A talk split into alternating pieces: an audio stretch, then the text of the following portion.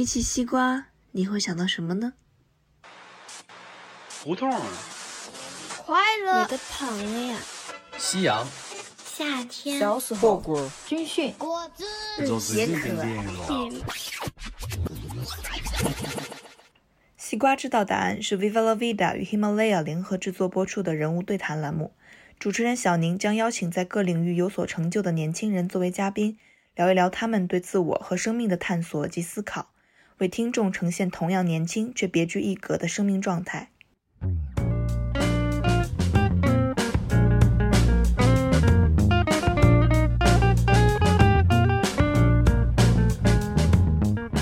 比方说，你在大学城，看到你有满足生活的一切所需。我很爱伦敦，我觉得这是世界上最最多元的地方。就是无论我是，想要怎么样的生活，我都可以在那里寻找到共鸣者。因为我觉得这种真正意义上在文化很自信的，那就是什么人过去了，尤其是对年轻人来讲，他都可以通过自己的奋斗去扎下根来。就是你其实和自然是没有距离的，就是你可以活在自然之中。大部分城市，尤其是那种积淀其实很深的城市，它是以呃摧毁再造为代价的。现在就是一帮草根玩起来的，对，就是大家成为符号了。是这样子，就但是中产化这件事情，它对城市本身是有价值的。嗯，就是它呃嗯，艺术不会死掉。我渐渐的，我会生出一种呃，就是来自。这种根的召唤，你面向大海的时候，永远是一种呃未知和自然的怀抱。说白了，就是你真正生活过的，或者说你跟那个地方的人发生过感情和这种纠葛的地方，你才会真正爱上它。只有分享，这个城市才能成，才能有活力。只要有创造文化的人，他在哪里，哪里就有文化。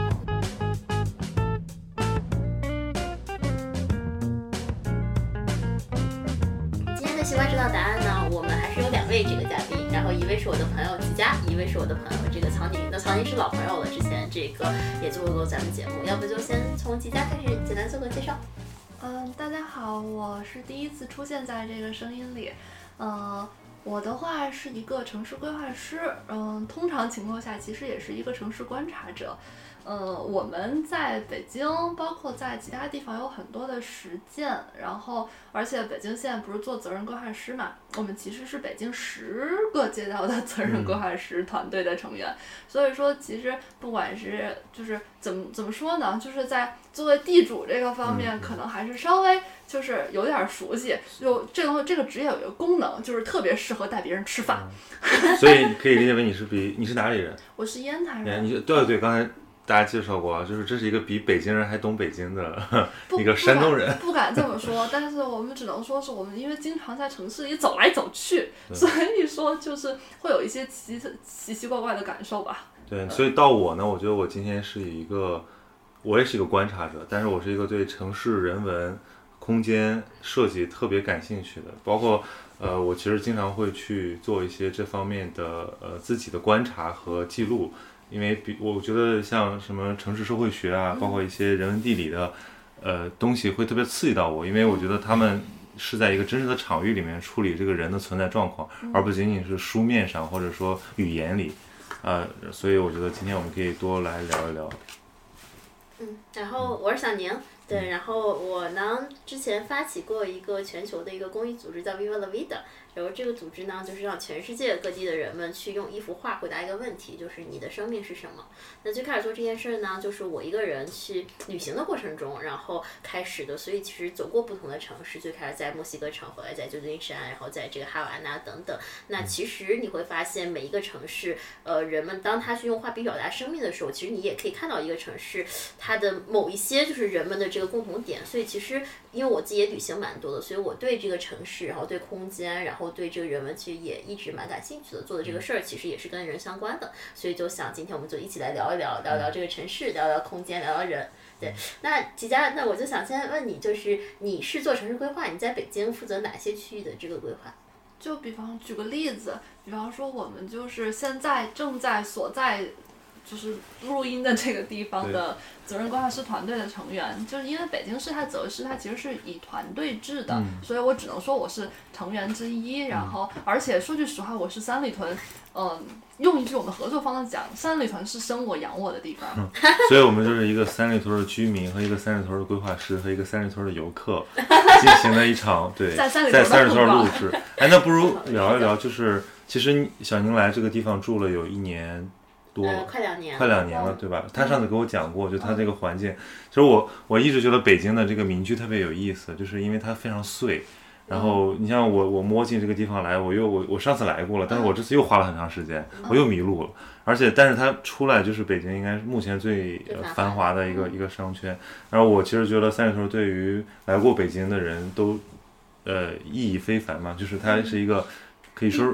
就是说可以是唯一真正有年轻人活力的那么一个商圈。嗯，对，所以我不知道你看它的角度跟我们理解它的角度有没有什么不一样？我可以先给你解解解答一个问题，嗯叫为什么它非常碎？嗯是这样的，就是北，就是你，就是咱们现在在的这个小区，其实是北京特别典型的一个社区，嗯就是它很普通，普通到典型。是因为北京的老旧小区，它通常情况下都是，比方说单位大院儿当年建的集体的分房，嗯然后或者是说，比方说呃一个单位出钱，或者几个单位共同出钱，然后建了，然后给大家分房。这种的话，其实它呃，就就比方说幸福，就比方比方说这里，这其实它嗯，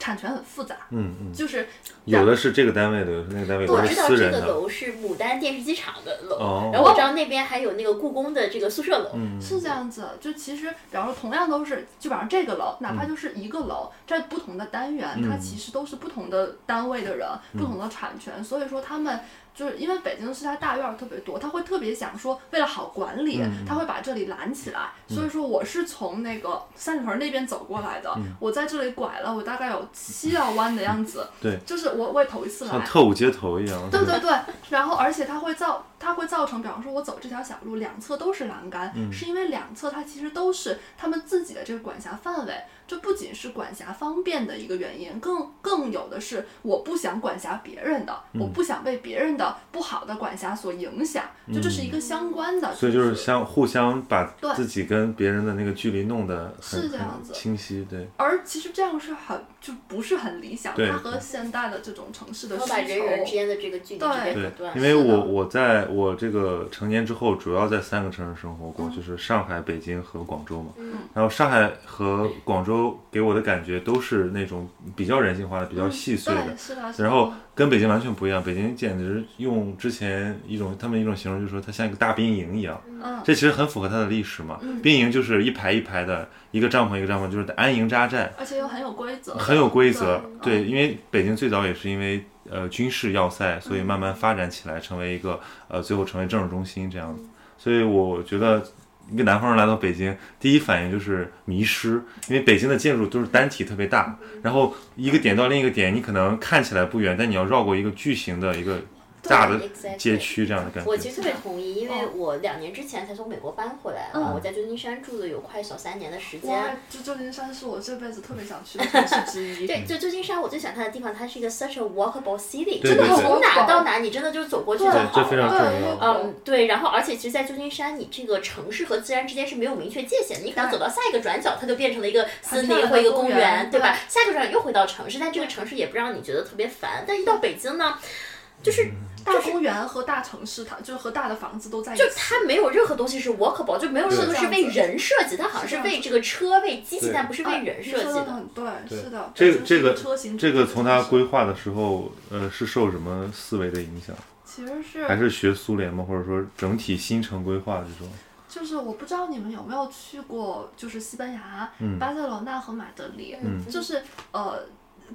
巴塞罗那和马德里在西班牙的地位大概就像北京和和上海。对双子星，嗯对，然后如果你没有感受过的话，就是如果有去过马德里，就会感觉很明显，就会觉得很像北京，嗯就是马路都很宽，然后呢很长，有大公园。当然他们是比咱们人性化一点是他们城市中有很多博物馆啊什么的，嗯但其实也是每栋建筑都很大，然后呢大家每个人都很严整，嗯然后就像北京一样。是说每个国家的政治中心都有点相似性吗？是这样子，就其实政治中心它承担的功功能是呃有一些没办法，就是说，比方北京对我们来讲，我们经常。就是说，呃，北京不是北京市政府搬到了通通州副中心去嘛？然后留在那留在北京二环里的是什么？留下的是首都，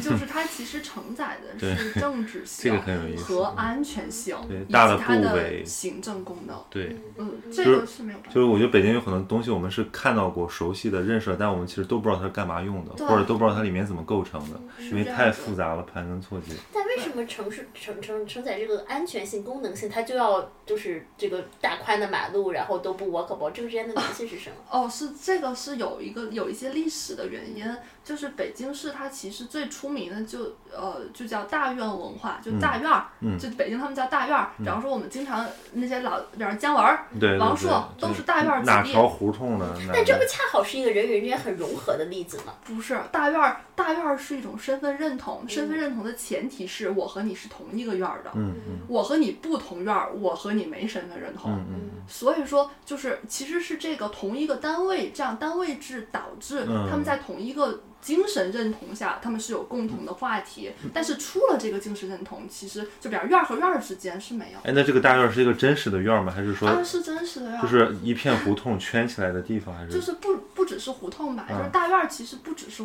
因为我我我一说院儿，我就想到我们我们理解的那个院儿，就是杂院儿那种。对对对。但其实不是，北京的大院，比方说。呃，比如你经常说的那些，就是我知道，比如它上面写着建设部，或者写着什么自然资源部，然后一个院儿里，然后它里它的什么包括家属楼什么的全算一个院。又有办公又有家属，他们其实是一个大院儿。这里边的人，他其实是又居住又工作，一辈子可能都会在这里面。就是大大院儿作为一种生活方式。对，他的人际关系发生在。所以他的意思是说，OK，就是大院儿变成我归属的一种方式。那只要我有了大院儿，我就不需要更多的城市归属感，所以我就不需要跟别人玩儿。那比如说我在上海和广州，我没有打院儿。所以，我人总总要需要这个归属感，我可能就跑到别的地方跟别的人一起去。对，我跟你说，广州的给人明显的一种感觉叫做叫做野。对。呃，我有一个朋友就是何志森，那个他也是一个建筑师，也是一个设计师。他他他网红嘛？好吧，我们的圈交上了。啊，是吧？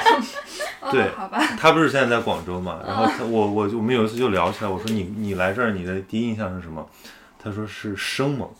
哎，我说跟我很像。就大家都知道现在五条人很火嘛，就五条人所代表的那种市井文化，就是你的你看着吊儿郎当的，然后穿着拖鞋，生活非常舒适。同时你出去你不会有这种院儿和院儿的感觉，因为都都是一片荒地。然后在荒地上，这个呃勤劳的人民，对吧？建起了各种各样的呃聚落，比如说带商业的，或者说饮食的，或者某种这个。呃，地方特色的，就是大家会形成一些很自自发的秩序，对，然后你会在这边非常舒服，然后你没有任何的呃，就好像不是你是被什么权力给框起来，对。那大院的人会觉得自己被权力框起来吗？他们觉得不自发。其实我觉得是这样，就是越他在权力场中的人，他当然觉得很舒服了，但是你其实你进不去的人肯定是很难受的。所以人家说在北京过得舒服的人也很多，但前提是你真正有这个北京人的认同。你如果是外来人，可能就不一定，可能觉得北京是一个拒人于千里之外的。但是广州这个聚落，意思是我想进我就能进。是广州很野啊，广州大家都说很很土，就是它其实是那种呃什么人都可以来，什么人都能安下家。你比如说你现在去广州看，它的地皮最贵的，比如珠江新城旁边还有大量的这种城中村。我就住在一个呃新不算那么新的新城，但是我旁边大概一公里不到就是一个大的一个村，对，就是石牌村和那个天河体育中心这种，这种张力其实很神奇。就是你走着走着，你发现哎，城市景观这个呃焕然一新，怎么怎么突然就变成一个就这种这种感觉非常魔幻。但在北京，你其实走到哪，我就可能只有走到三里屯，觉得哦，这的建筑是现代建筑，然后回去都是那种大的立面，像火柴盒一样的那种。嗯，我觉得这个差别还蛮明显的，所以这种环境也其实影响到了这两个城市，或者说这两种城市的文化。嗯嗯，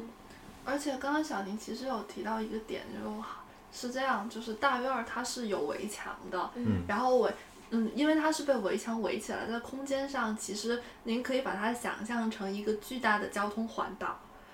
嗯，呃，是因为其实因为有大院的存在，所以说它扩大了城市街区的尺度。比方说，如果没有这个院儿，其实比方说你你可以从这里面穿行，那你的一个路口和路口之间可能就一百多米。啊，但是，比方说这个大，比方说你中央有个大学，比方说中国地质大学或者什么什么大学你要穿过，你不能从大学里面穿行，你要从大学外面走。对，然后，而且大学还比较开放。其实，如果是比方说那种部委大院，对对对它中间不能穿行，它其实是增加了这个就是距离。通行成本。之前他们有一个那个呃，就是一财有一个做城市数据的，他们做了一个很好玩的小研究，叫叫正经指数，就是说你的城市的街道它是横，就是正南正北的这个比例占多少。然后这用这个数据可以解释一个问题，就是为什么大家觉得好像都是大城市，北京、上海都很大，对吧？但是在北京的通勤成本嗯就远远高于上海。对对我自己的体验就是，我在上海基本上去哪儿都可以四十多、四十对四十分钟左右我也。是，然哦，后北京一小时以上，一小时半打底，就是这种感觉。后来你想想，其实是因为这样的，就是北京都是走环线，就是你都要走环路。对你可能，比如说我从这个呃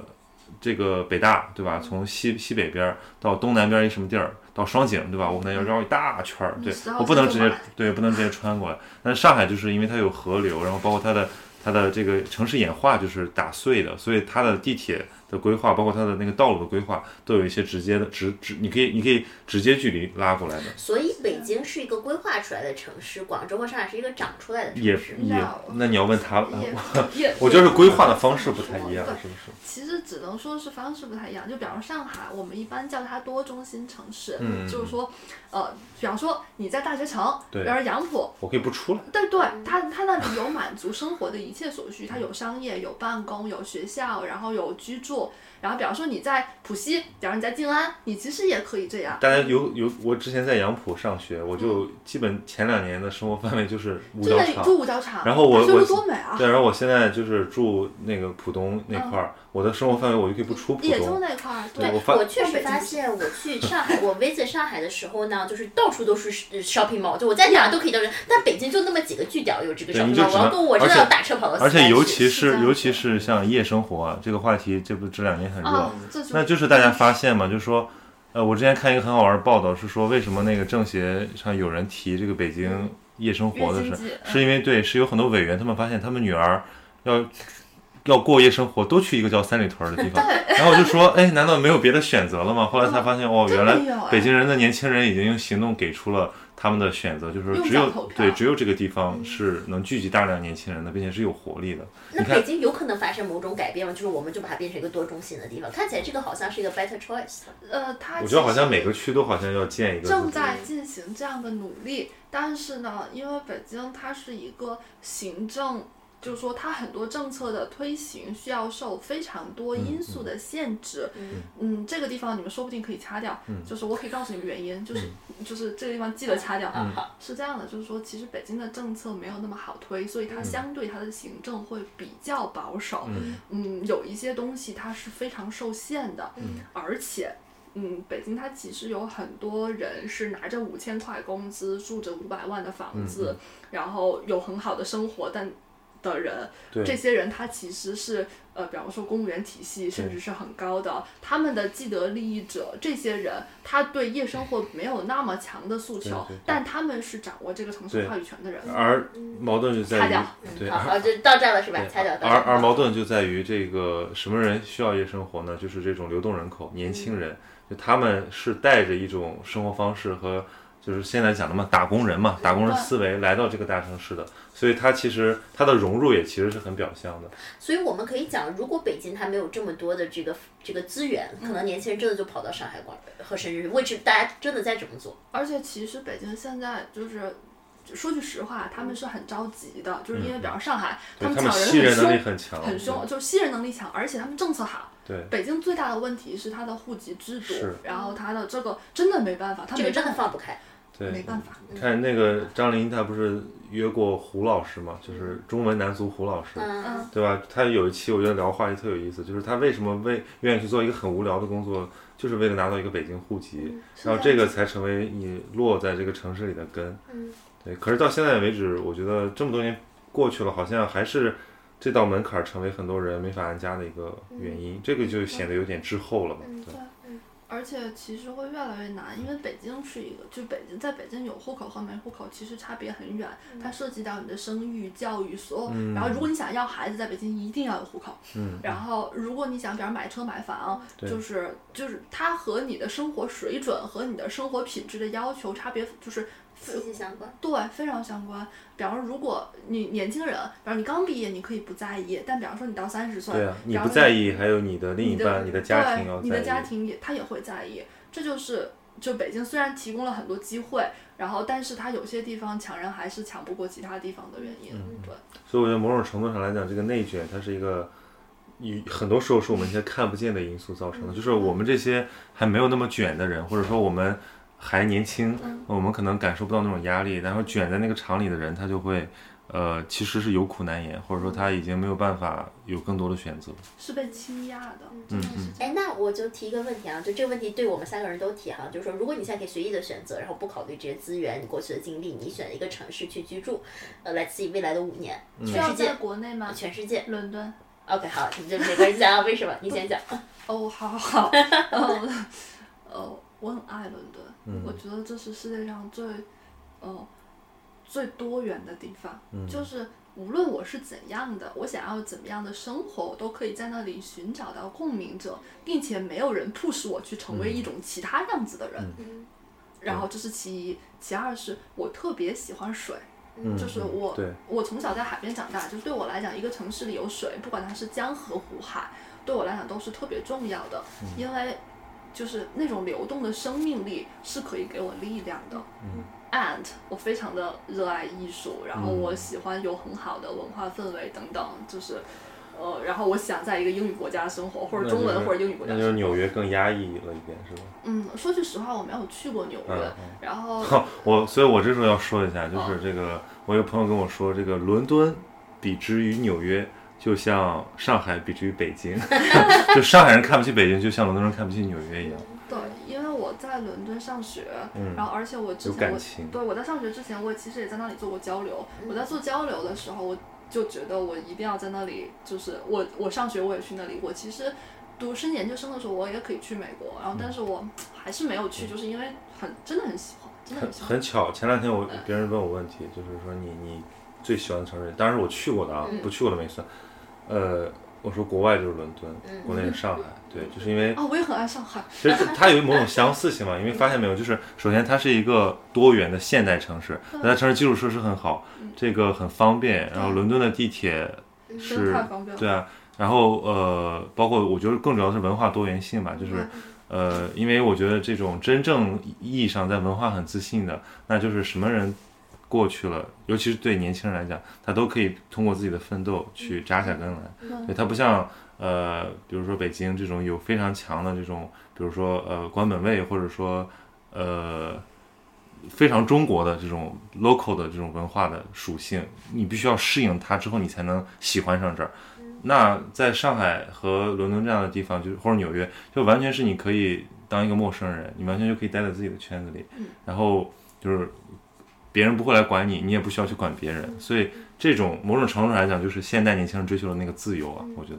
对，你们刚刚讲伦敦，就想起一点，就之前我跟我这个英国和美国朋友聊，就讲说这个英国和美国的这个多元文化上面的区别，他们就讲说说这个美国呀，它更像一个 melting pot。就是你把不同种族人放到一起，但是你想让他们变成相似类似的这个人。他们讲这个英国呢像一个 puzzle，就是不一样，但是你就可以拼在一起，反正大家就就是独立共存就可以而。且伦敦保持着那种就是文化帝国衰弱之后的那种自尊和对对，那种就是很可爱的骄傲。就对，就是他们已经不行了，但是他们的积淀让他们又显得非常的呃呃，就是珍惜自己的这个文明，所以我觉得那种精神是非常可贵的，而且他们会呃因此变得更加包容，而不像美国，其实我觉得还有某种程度的同质化，就是。大部分美国年轻人也都没有觉得纽约是美国啊，就是对于那些尤其是边远的美国人来讲，就是纽约是纽约，对吧？就是就像我们现在中国人觉得，大部分那个三四线或者西部的人觉得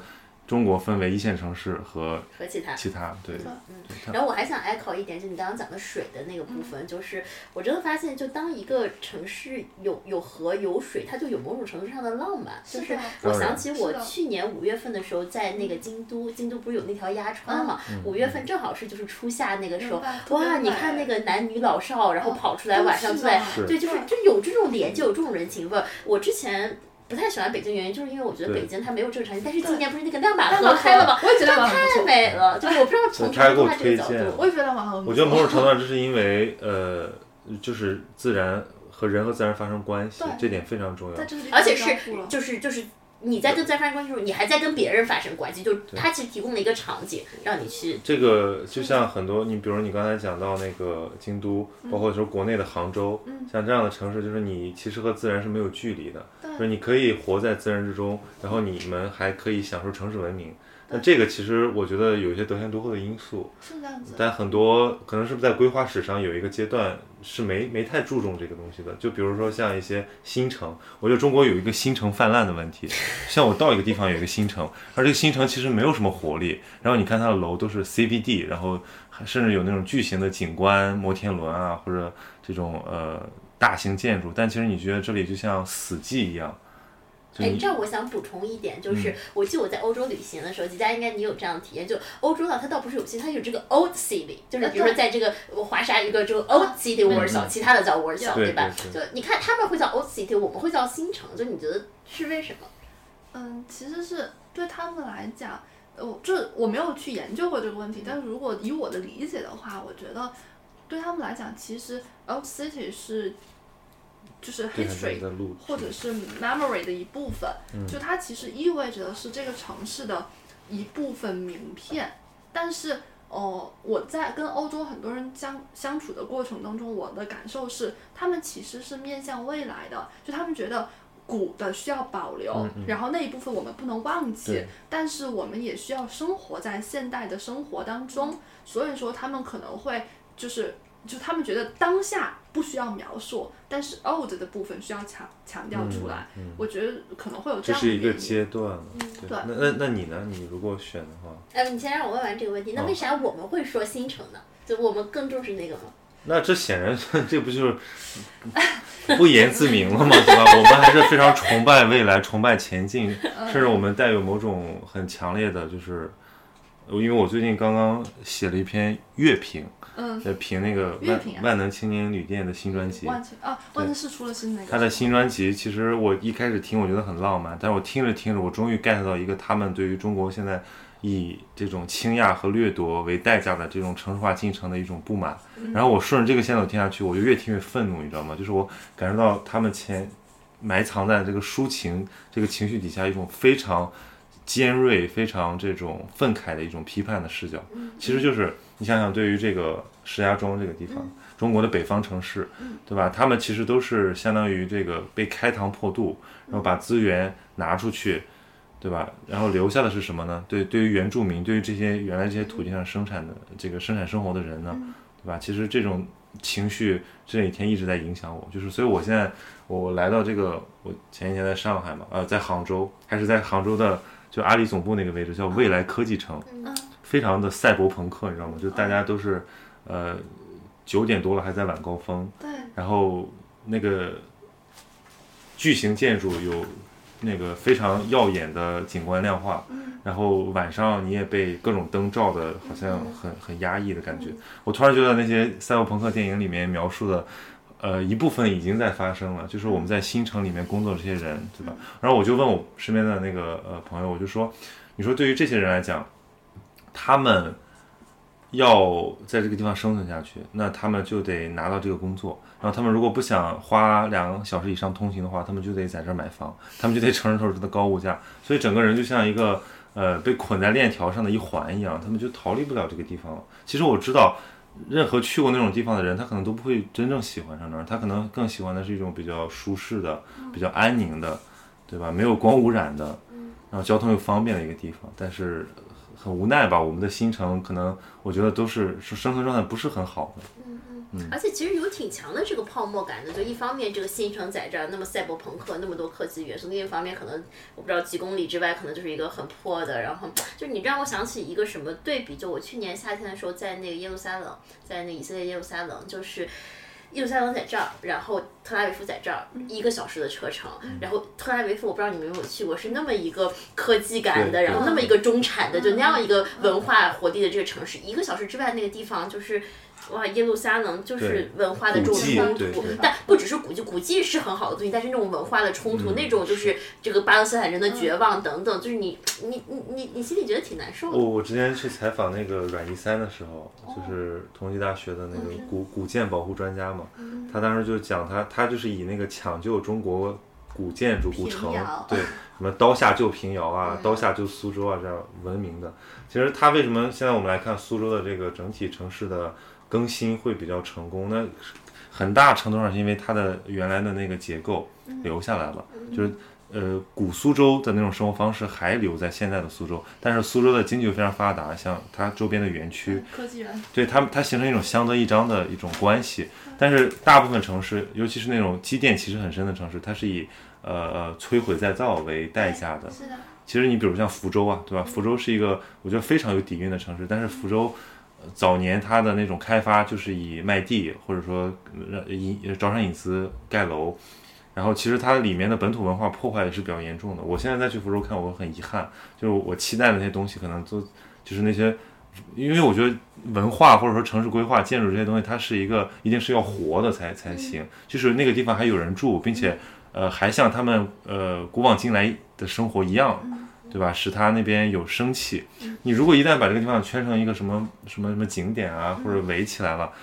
你想保护它也留不住，它最后就会死掉。我我特别特别赞同，就是其实你看，我找不到那幅了，就是之前啊这个。哦，小心。这是当年在那个是哪里？呃，在柏林。对，然后这是柏林当年的一个这个。一个一个一个一个壁画非常有名，然后就是右边这个这幅壁画其实叫这个 West and East，就是你们可以看，其实这个两个人是一样的人，但是这个人他这边比了一个 E，然后那个人这边那只手比了一个 W，然后他大概说一个，就这个地方是当年就东西柏林之间的一个这个就是 checkpoint 一个一个就是检查站，对，然后但是就是相当于这个墙就是柏林墙这个呃拆掉了之后，然后就有一个叫 Blue 的意大利艺术家在这画的这个，大概意思就是说其实我们都是一样的人，对吧？就但是我们还想彼此去。把彼此的这个面具撕掉，但没想其实我们都是一家人，画了这么一个东西啊。当时挺有意思的一个故事，就是。因为你不用踩到那个线。好，别踩到太多线。没事。挺有意思一个故事是怎么回事呢？就是当时呢，呃，这个画画在这儿，大概可能就是九零，反正就是柏林墙拆了之后，然后后来因为这个画画在这儿，然后也因为这地方前面。就那样吧，就没事。因为这画画在这儿，因为这个东这个地方前面就是有一个。有一个小广场，所以后面呢，就是这附近就聚集了很多那种 hipster，然后那种什么艺术家，然后诗人什么的，然后他们就把这，就他们有个词叫 squat，squat 就是说我就占据这儿了，就那时候那也没有啥产权，脖子嘛没啥人，就占据这儿，然后大家在这就搭帐篷，然后就跟一个乌托邦一样，天天就住在这儿，像一个社区让大家这个唱歌读诗，然后就搞这么一个活动。然后后来呢，也是因为这个画在这儿，也是因为就是柏林整个城市发展就是中产化 gentrification，然后这个地方地价就慢慢变高了，变高了之后呢，相当于这个地产商就去呃游说政府说这个地方你看不应该让这些人在 squat 在这占领在这儿了，就我们要把它开开发成一个这个地产，然后但这些人就很不高兴嘛，他们还想继续在这儿，于是就去抗议，然后突然有一天晚上这幅画就不见了。对，然后所有人都觉得就是地产商把它弄没的，因为他们知道地产商知道这幅画其实他们的一个精神的这么一个东西。对，然后但是后来他就在，不好意思，观众朋友们。后来呢，呃，他们就发现其实这幅画是这个画家自己把它擦掉的。对，然后这个画家自己他就写了一封信，一封公开信，大概意思就是说，说我当年去把这个东西画在这儿，是因为当年这个地方它有这种活力，对吧？去承受这个所谓这个 street art 街头艺术，对吧？就在这儿，但现在呢，呃，当然就是。这个地就是那块地涨价的一个很大的原因，其实是因为这幅画本身，因为那个画家是一个很有名的这个街头艺术家。然后现在这地方就是好像就是你要把这些人都赶走，对吧？然后你还想把这个东西保留在这儿，但这个画最后就变成一个 zombie，变成一个僵尸了。那说这种情况下，就是文化不在了，社区不在了，人不在了，那要这个东西还有什么意义？所以他就把画擦掉了。对我记得当时那个还给我挺大的这个感触，因为我在国外我还蛮喜欢 street art 的，就是在这个 Tel Aviv，然后在 New York，然后在 San Francisco，我看了很多 street art，但是。很多情况下都遇到这么一个问题，就是说，本来这个地方它是一个特别穷的，然后只有这个 hipster 和 artist 能有有钱，就是能 afford 居住的这么一个地方，结果啪，然后开始因为有这个呃 artist 和 hipster 这地方就有很多这个很多彩多姿多彩这种街头文化，但是也因为这个这片地的这个价格就涨起来，于是涨起来之后，然后房地产商进来了，于是这些人不得不搬出去，然后于是这地方的文化所有它东西其实都死了，所以他们当时就讲说，其实这个 street art 或者这个壁画它的。他的这个他的这个出生，他这个 birth 就进就是就就导致了他的死亡。嗯，其实这个是我们学界，就包括就是不算在学界也是特别那什么的一个话题，叫 gentrification 嘛。嗯。就其实世界各地的绅士化都是这样的，包括北京也有，比方七九八最早是自发的。对。比方说那个宋庄。对。然后比方说就是包括定福庄那一片，其实先就是一帮 草根玩起来的。对，就是大家。成为符号啊。呃，是这样子。就但是中产化这件事情，它对城市本身是有价值的。嗯嗯。就是它呃。嗯，艺术不会死掉。嗯，哦，就是它会转移它的它它的新的活力，会用别的方式来转化。但是确实就是因为我在旧金山，我这个印象还蛮深的。就我刚去旧金山或者再往前的那几年，其实旧金山是一个特别有活力的地方。那时候旧金山还没那么贵，那些科技公司没有入驻，所以所有的这些什么艺术家，所有的这些诗人全都住在那儿。那个城市就各种各样的色彩。可是，一旦这些科技公司进来之后，大家真的搬出去了，就是你真的再找不到。然后下一个跳下一个旧金山就变成了 Berkeley，但可能 Berkeley 最近也。涨了价格，就其实就是他真的杀死了那些人，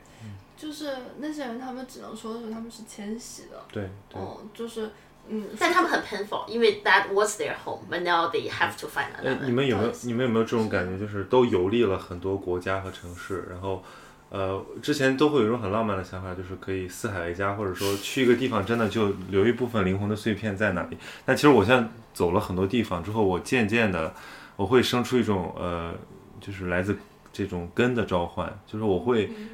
回想起那些真正打动我的环境，或者说我成长的那个东西是什么，然后我我要回到那个地方居住，然后安顿我的身心。所以你你对，其实你比如说想选择哪里居住？对，其实 其实你刚才讲水啊，因为我我们从小烟台有海，对吧？就是我们从小在海边长大。呃，我觉得那天我跟一个厦门的朋友聊，就是我们的可能具有一些一些特性，就是。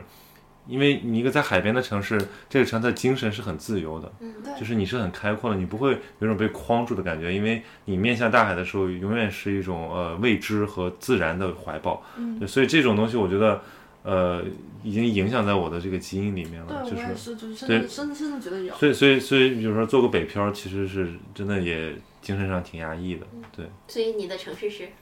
就我其实说了嘛，就是我我其实很想呃。我那天发了个朋友圈，我说我渐渐的开始喜欢上广州了，是那种呃，这个叫什么？怎么怎么？当时怎么用了什么词呢？我渐渐开始喜欢上广州了，是那种呃，反正用了几个形容词吧，但最后落到就是说已经开始跟上海同等的喜欢的那种喜欢，就是它其实是个什么意思？就是说我为什么那天那样发，是因为我刚从一个朋友的茶室出来。我们聊天聊到忘了时间，然后出来，突然抬头看到了一一个满月，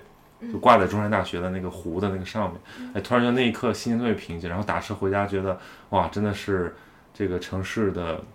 气息，我被我感受到了。然后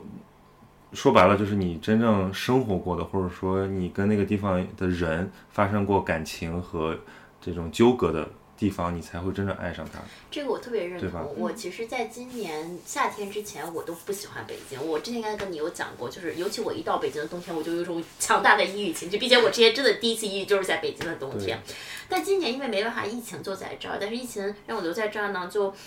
你就开始去见证一个城市春夏秋冬的变化。我从来没有在你别说，就是我别说北京，好像任何一个城市，就看到这个城市，比如说这个春天来了，花开了，对吧？夏天来了，这个叶子长出来了，就或者说春天抽芽了，对吧？然后秋天来了，叶子落了，冬天来了变成枯枝，就这种见证。然后包括说你慢慢可以在这个城市里面去搭建你的体系。就是我举个例子，比如说之前我真的觉得就是北京根本不是我的家，就是我跟这一点一点点关系都没有。我同事说过一句话，我刚去广州的时候我会抱怨。我说我不喜欢这儿，他说你没有想把这儿当做家，你当然不会喜欢这儿。就是你没有把一个地方当成你安居的地方，你当然不可能去探索，去真正的习惯它。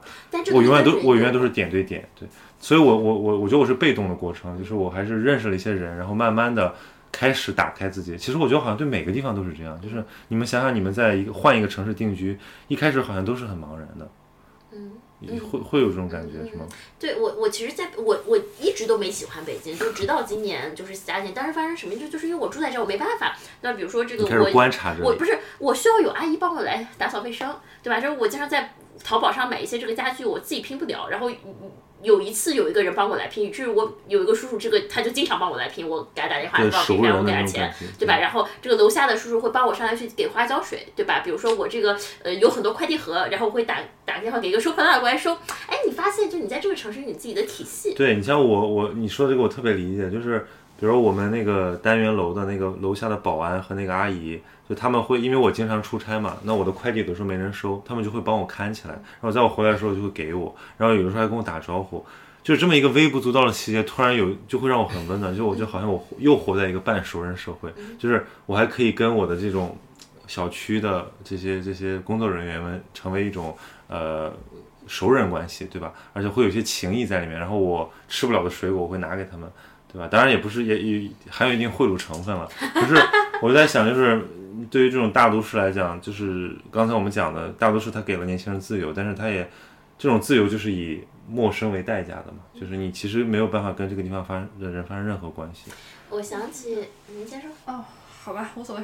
那个就是我觉得你这个人其实特别适合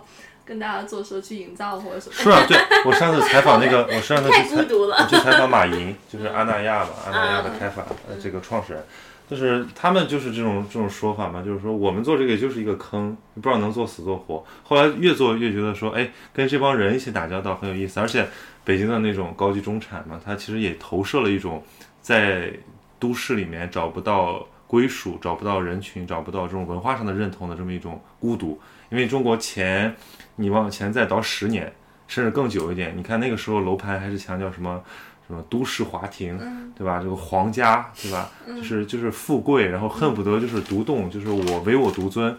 但现在已经不是了，大家其实已经开始认识到，这个人和人的连接很重要。高品质的文化消费，哪怕它是公共性的，或者说它是平均化的，这个很重要。所以为什么我我我老觉得日本的这种城市规划，或者说它的那种呃关注人性的设计，非常值得我们学习。就是它其实是把城市居民当成当成当成平等的。对，所以它是向所有人开放的，不像，呃，中国还是有这种思维，尤其在大城市或者在北方的大城市，啊，我就不说哪个大城市了，反正是很 很普遍，就是觉得我有钱呢，我这个资源我要霸占它，我要独享它，然后我要就是抗拒这些人来跟我共享它。嗯，其实 sharing 真的很重要，是因为分享，只有分享，这个城市才能成，才能有活力。对对对。其实如果所有东西都是独享的，那就是它不会产生交互啊。就是那怎么可能产生那些让人觉得心动的、碰撞的、有灵感的火花呢？其实都不会有，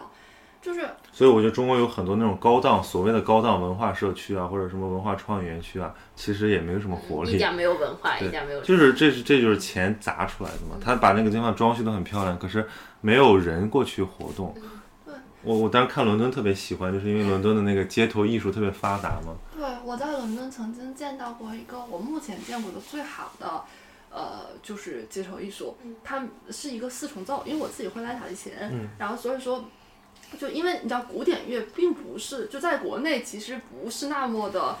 敲门就是很多人会钢琴，但是不会有人说我到街上去演奏什么的。然后我在那边碰到过一个四重奏，它是就是一把两把小提，一把中提，一把大提，还带一个竖琴，很罕见。就是其实是一个五重奏，然后配置很高。呃，对，而且就是呃，他们是自己改编了爵士的曲子，就非常非常优秀。就是因为我对这个方面很有兴趣，就是真的很优秀。那他们是个市民乐团还是什么？不是我，我一问他，就是因为其中有个老大爷什么的，嗯我问人家就说我就喜欢这个，然后这他们其中有一个人是专业的，嗯然后在一个交响乐团，就某交某交响乐团，然后工作，然后剩下的人所有人都是我们家邻居，嗯然后我的有有一个是他的弟弟的儿子，还有一个什么，反正就是这些人他其实就是因为兴趣走到了一起，然后但他成为了这个城市风景的一部分，嗯。而且我觉得在，比方说在国外，其实大家会自发为这些就是 street art 投币，对，就是我对我我我用我的行动来支持你。对，但是在国内的话，大家会经常觉得说，嗯，唱的不行，或者是比方说，嗯，甚至更糟糕的，这个城市管理者会认为他们是不稳定因素，或者说破坏了某种城市景观，然后把他们给就不希望他们在这里，然后再再再投钱，然后去购买服务什么的。其实我觉得，呃，我非常认同你刚才说的那个，就是其实文化永远是活的，对就只要有创造文化的人，他在哪里哪里就有文化。是这样子。就其实，比方说，你看你是一个就是特别，比方说你其实愿意，比方说和产生较近的邻里关系，你愿意和周围变成一个半熟人的社会。嗯我和你非常非常相反。嗯我是一个很典型的现代人，对。对现代都市人，对，我就希望我就是我，我希望就是我周围的所有的我每天进入的环境，除了我必须要认识的，我都不认识。嗯，就我我会比较安心。嗯我就我很享受孤独，你是啊但是你是啊，你说 但是我也觉得这很重要，就是比方说你需要的所有的，除了比方说邻里关系送送送吃的的这部分，其他所有城市呢给予的我的也那种滋养，对我来讲也是非常有价值的。就是我觉得这个已经出现了一种就是后现代化的一个倾向，像北欧和日本正在发生的事情，就其实大家的关系之间是有一种非常微妙的距离感。是这样子的。它既不会过近，但是你又不会觉得过于冷，或者说受到一种相对剥夺感。我经常走在中国的这种大城市里面，我会觉得非常的呃荒芜吧，就是我觉得我完全不属于这里。对吧？我前两天看一个关于杀马特的那个纪录片，最近很很很火嘛，制造了很多话题。他那个里面那个教主就是那个罗文星，嗯。他就说了一句话，他说我走在深圳的这些大楼，就是我从来不会抬头看的，因为我我我根本不可能属于这儿。对哦你想想这种心态，所以我那天看的也很悲愤啊，就我是给一些学生看，他们都是一些深圳、广州的一些中学生，然后我来给他们讲课，呃，我发现他们突然对一些城市的边缘群体，呃，非常漠然，就他不知道这些人的存在，也不无法共情，甚至还甩出一句话叫“这是他们自己的选择”。那我就开始跟他们讨论，我说多大程度上他是他们自己的选择，比如说这个结构的因素，对吧？深圳有一句引以为豪的话叫“来了就是深圳人”，但事实上呢，对吧？其实他也只是门槛比其他城市低一点点而已。那你这个城市发展起来了，甚至大家开始中产化了之后，你的教育、你的医疗、你的户籍，还是把一些人给推在外面了。可是这些人就是你的城市建设者啊，啊！我在上海做一些底层访谈，采访过那些环卫工人、那些那个保安，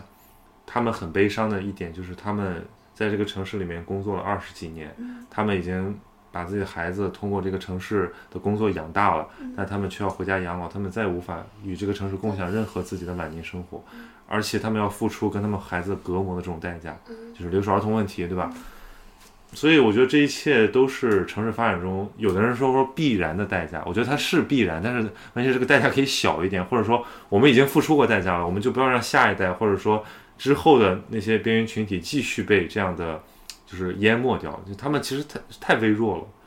为什么大家看到杀马特这么震惊？其实这就是第一代留守儿童嘛，就我们从来没有考虑过，或者说主流啊，主流的意识形态和这个话语、媒体、城市精英们，他们从来没有在乎过这帮人。等他们突然有一天以一种非常亚文化的形态出现之后，哇，我们才喊人家哦，给人定一个标签，什么杀马特非主流，然后再把他们给给呃这个脸谱化。我觉得这个也从文化上也是不道德的。你有见过什么处，或者你没有见过什么在这个方面关于城市边缘人口处理的比较好的这个例案例吗？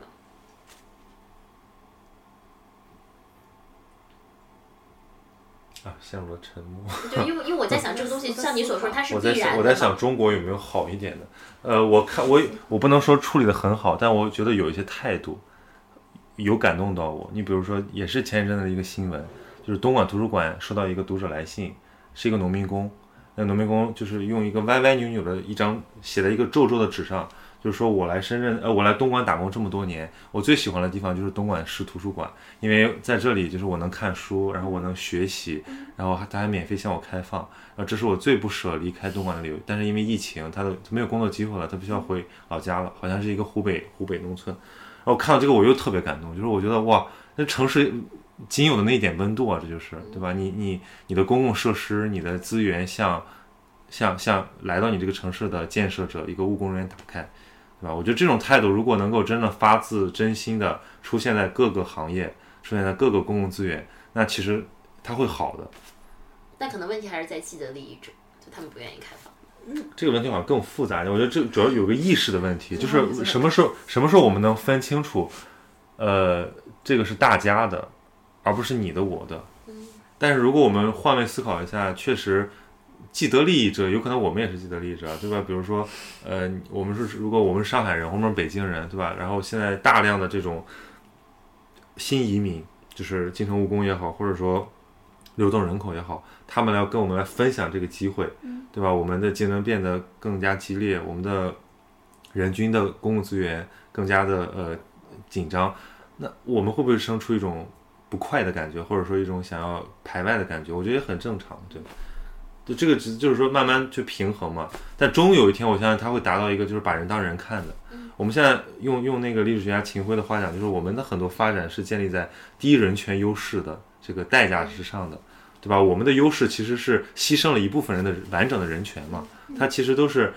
你说你说那些在这个城市里面建设了二十多年的人，对吧？他晚年他要他他没有一个选择的权利，这个框架不允许他选择。啊，城乡二元体制，或者说这种呃以这种呃发展或者以市自由市场为名的这种商业行为，就把他们给牢牢的锁死在自己的那个困境里面。我觉得这个是可以调整的，而且是呃，我觉得现在意识越来越好吧，至少大家已经开始出去探索，已经慢慢的边界在消融。嗯嗯。这些可能都是城市发展的必然过程。就其实我们现在大家喜欢的城市，或者说大家都经常觉得很好的城市，东京都都经历过这些，他们其实都经历过这些。伦敦有很糟糕的，包括气候，包括这个污染，他们都糟糕过。然后，而且，嗯，有有些时候，就用一句不太恰当的比喻啊，叫“保暖思淫欲”，就是你只有。嗯，达到一定的水准之后，就是把那些基本的问题都先解决的差不多，才能开始去思考怎么样变得更好。我觉得是，中国现在其实已经到了这个阶段了，所以说最最近几年吧，才有越来越多不管社会组织也好，然后那个专业力量也好，还有很多就是人自发的也好，开始往这个方向去解决。就是他们可能不只是边缘群体，就比方说，嗯，一个城市当中。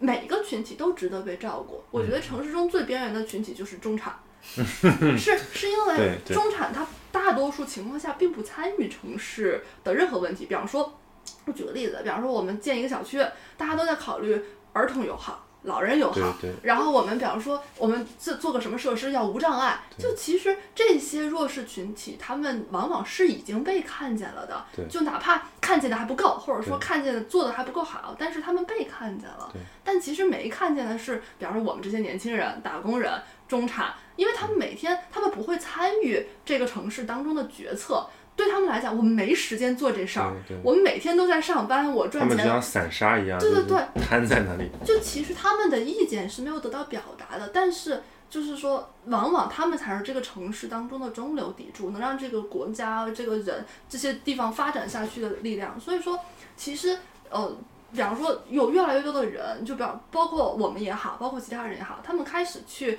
呃不断发声。然后去为这些人来，就是做一些事情。举个例子，比方说，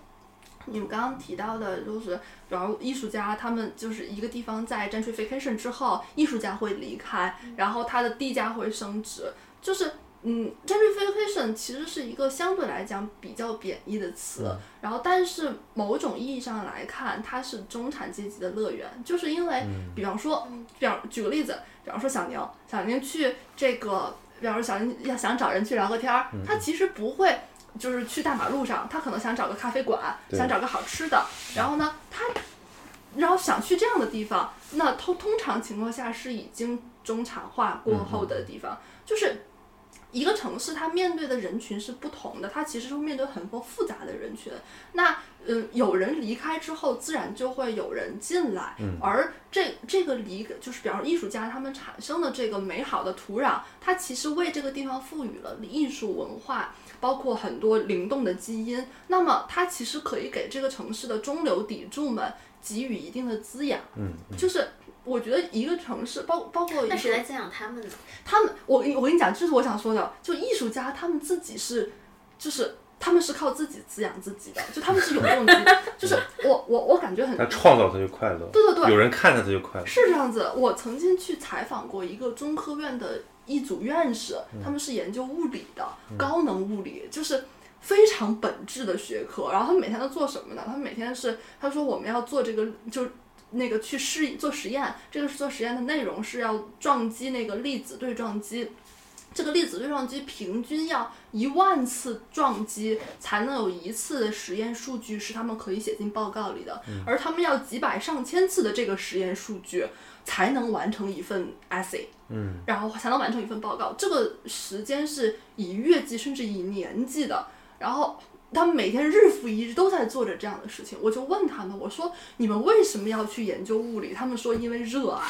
就是你明白吗？就是总有不，但是我会觉得这个东西有点站着说话不腰疼啊。就是如果我把我自己想象成一个街头艺术家，对吧？嗯本来我就已经很难 survive 了，我就交房租，对吧？然后现在好，这地方涨价了，那这个房东把我赶出来了，我要搬到下一个地方。过两天我在这儿啊，好不容易把这个社区装点得非常美好，我要搬家。对，我觉得这个状况下，就是我很难说，因为我创作的，我仍然有被人看见，我就很幸福。就所以说，这其实是一个特别，就是说怎么说会产生矛盾对立的事情，就是一件事情都有两面。我想起来，我当时就欧洲有这么一个趋势啊，因为我当时一个是在那个巴黎的摩马特，然后一个是在那个柏林的那个 Kreuzberg，、我不我你你应该知道，但是我给大家科普一下啊，就是嗯巴黎的摩马特算是这个整个巴黎最 fashion 的一个区域，当年所有的这个艺术家，什么皮卡索什么都住在那对，儿。对吧？然后这个柏林的这个 Kreuzberg 呢，也是柏林最 fashion 的这个区域，对吧？所有这些这个什么前卫的潮流都在那儿。然后这两个区有个共同的特点，就是它都。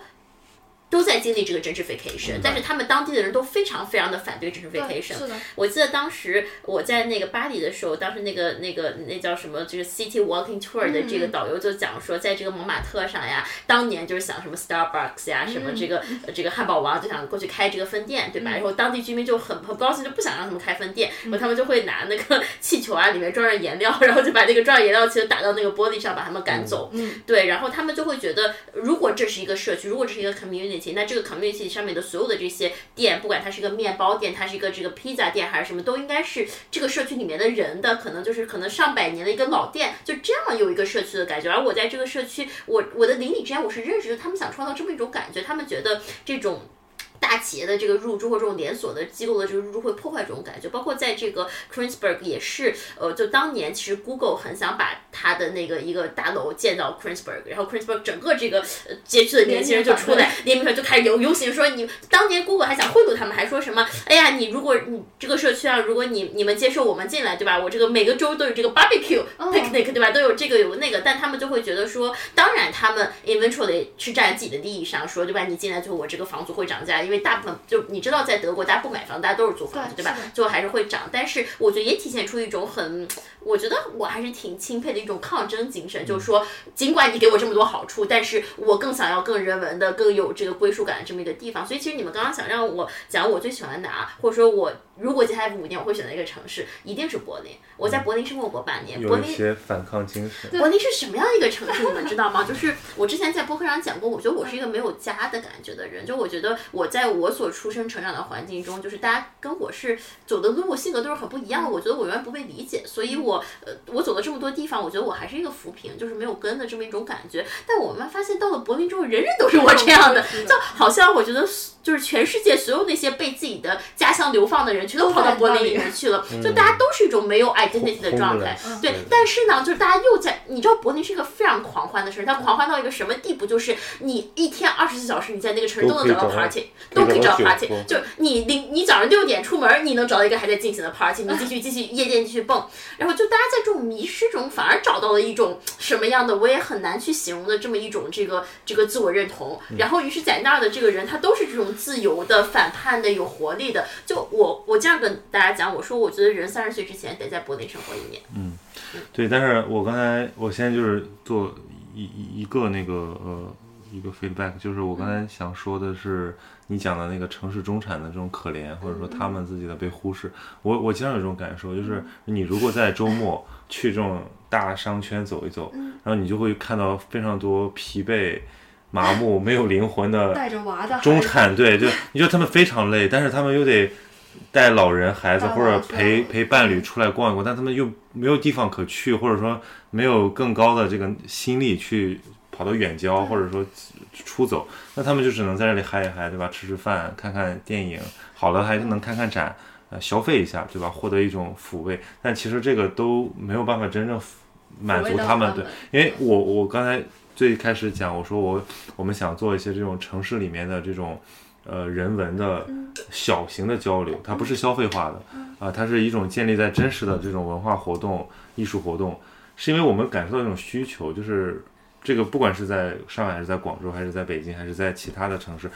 其实本质上你说行业精英或者说中产人群，他们受过好的教育，或者说他们有自我要求，对生活有期待，他们其实都很关心内心的安顿，他们都想获得平静，或者都想获得一种饱对一种饱满的幸福，而不是一种纵欲的。就是哪怕有的人境境界有高低吧，对，但是你比如说日呃东京就是这样，东京在樱花季的时候，大家会会驻足，然后看着那个美丽的景色，看到那自然的风吹动那个河上的波纹，看到樱花落在水上，他们会出现一种发自内心的平静。这个就算东京那节奏那么快的城市，依然会被大家对，就是这个东西对大家特别重要，就是一个很片段的，或者说一种非常易得的，但是又是真正能够触动他内心的，让他获得一些安宁的。我觉得这个这种体验或者说这种景观、这种环境，慢慢的已经开始在中国的这个大城市的里需求里，至少在需求层吧，已经非常明显了。但是说供给层能做到，我觉得这是是另一码事儿，或者说这是一个亟待去关注的问题。对，我觉得其实这个特别真实，就是，呃，人不能一直蹦迪。就我对对作为一个白羊，不能一直纵纵欲，对对，就是我特我感受特别深，就是我我是白羊座，嗯白羊座是那种就是人生都在起起伏伏的那种，就是就是不作就要死那种人，但是我都觉得就是人是会累的，就是嗯我。我表示我一直在一个特别不稳定的状态里，其实我会特别想寻求稳定，就是，嗯，我会特别希望自己在某一段时间是可以保持一个同样的状态，是因为，比方说一个平静的状态，或者是一个城市给人的这种安宁的状态，它其实可以让你把一部分心力，原来防止不稳定的那一部分心力，去放给其他的事情做，然后这部分精力，它其实可以，比方说让你有更多的创造力，或者让你有更多的精力去做其他的事情，想其他的事情，而这部分精力其实往往能，就是呃，是你往前突破的那个部分。是因为很多时候人保持自己的日常是就是绷着的。对，是 routine，就它其实是会一步一步往前走，但是然后另一部分可能是呃保保保持稳定。但如果我一直能稳定，比方说城市里给我们这个安宁，那就是这一部分心力就可以放出来做别的，比方就像你说的，比方你写东西。其实你需要一定的闲暇，对然后你需要一定的空档，然后或者是让你放空的时间。那就是如果比方说你会一直就是在一个特别紧张的状态里，你没有办法获得这个对我我这半年是非常动荡。我今年我我这次来北京的那个航班是我今年坐了第五十次飞机。就尽管疫情很严峻，我还是飞了很多次，所以我已经出现一种疲惫的麻木。然后我我在家的时候，我就特别想说，哎呀，我要找个地方归隐，山居。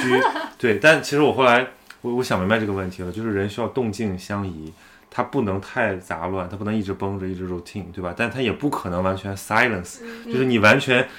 那那会把人逼疯的，或者说它会抑制你的创造力和你的这种心灵的活性。最好，但就是说你能不能这个环境里面找到这种平衡？就我我非常同意他说的，就是一定要在一个稳定的一个状态下，还能保持一种创造性。如果是那种癫狂的，只能靠出走带来的刺激的这种创造性，一定是呃不可持续的。对。然后，但我退一步，我想问一个问题，就是我们在聊这个事儿，其实，在某些朋友听来可能会非常的凡尔赛，就是就是就是这个就可以叫什么居住自由，或者说这城市自由，对吧？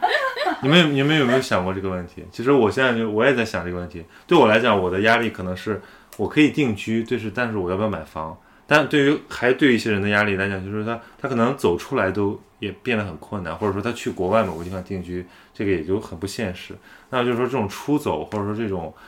去过那么多地方，再来看说我是不是要我我选择何处安居这个问题，你们有什么新的新的想法？就是不是还像很多那种憧憬着环游世界，或者说去美好的地方生存的那种人的想法是一样的？就这个事儿，我其实前段时间想过，就我在思考一个问题，就是我旅行了那么多地方之后，旅行的这个旅行意义本身带有，就是对我来说是什么样的意义？但我后来意识到，就是。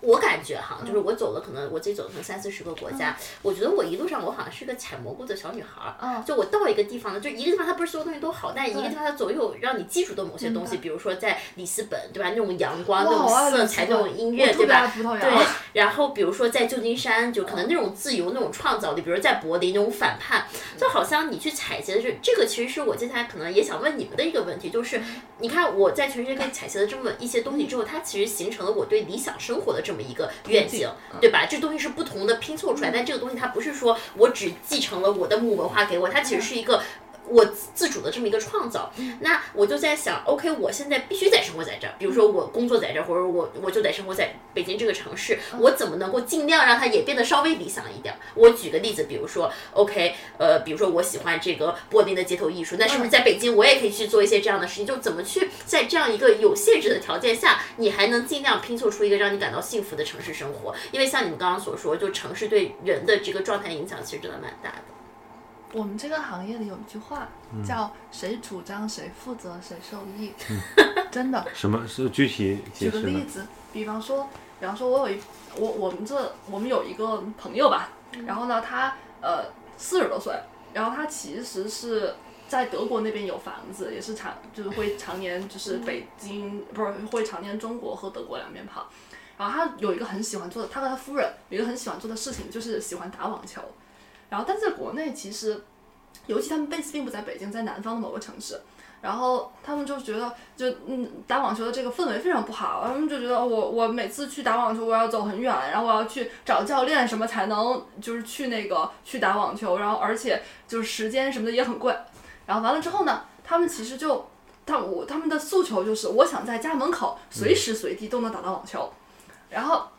他们就这这个事情本来，然后所以说他们就开始去想这事儿怎么做，然后他们就找到了这个社区的这个负责人，就物业，然后呢说。我嗯，咱们小区现在有一块空地，因为也他们也是建筑师，我有一块空地，有个机会可以建网球场。那那个先先问物业说你们同不同意？那物业说嗯，那居民同不同意啊？于是他们就去找很找了很多居民，然后建了一个群，叫网球群，就是说你们愿不愿意去有这个网球场？众筹或者对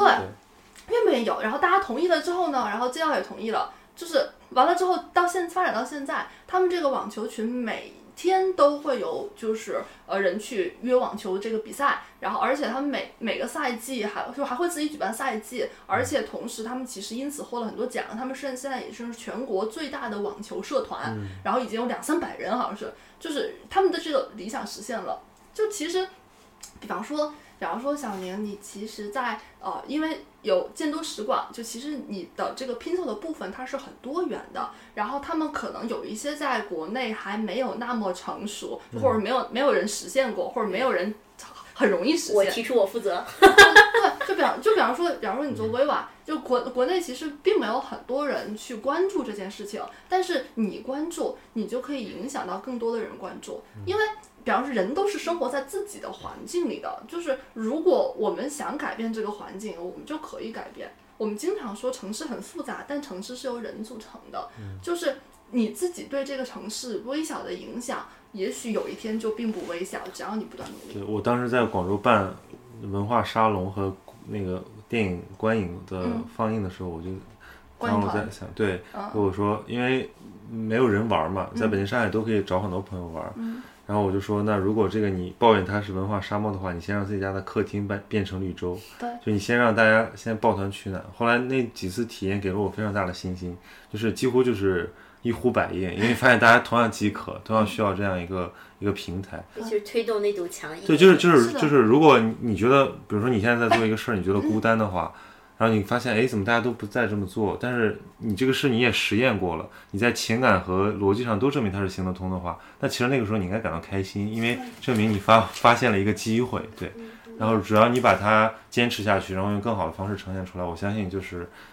会寻找到那些知音的。然后这就成不是一个人，对，这可以成为一门社区或者一门生意。就我其实想向你们描述一种，就是我我理想的一个城市的，就是人与人之间的这个状态。他其实是我之前的一个好朋友，他是肯尼亚人，他给我讲的，就是说肯尼亚之前在就是还没有大城市之前，它就是不同的这个部落，不同的这个 tribe，对吧？那每个 tribe 呢，它会有一个相同的 last name，有个相同的姓，对吧？那就这个姓大家都知道，你就是 tribe 的一员，但 tribe 本来就生活在一起。但后来建了大城市，所有这些部落就被打散了，所以大家就零落在这个整个这个城市各地。但他跟我讲，他说就对小宁。有一件事让我特别激动，就是我在城市呢，可能茫茫人海中我都不认识，但是我会到一个跟我相同 last name 的人，嗯，那这个人他就是我的亲人，因为他就是我这个 tribe 的人。然后你知道我那天听他讲了这个之后，我心里就特别感动。我感动在哪？就是说，就 merely 这种 possibility 是你在这个茫茫人海，你完全不归属这么一个城市中，有这么一个人，他给你产生某种亲缘的连接，对吧？当然，就是说我们在这儿，我们不求亲缘，他可能是某一种以某种形式发生的，就 merely this possibility，我。觉得就是会让你对这个城市其实有更多的归属感，但是我不知道我们应该怎么创造这么一种，呃，它可能不是亲缘，但是什么样一种连接，能让我们通过人的方式跟这个城市产生关系？给你讲一个特别讲。嗯，你你先你先你先说。呃，我就是提供一个反面的一个呃论证啊，不是反面，是跟你同意观点，但是是一个反面的论证。我最近看那个大呃人类学家大卫格雷伯的书。他是一个无政府主义思想家，对吧？他其实有非常多很激进的思想，在我们正常社会看来很激进的思想，就是比如他在讲这个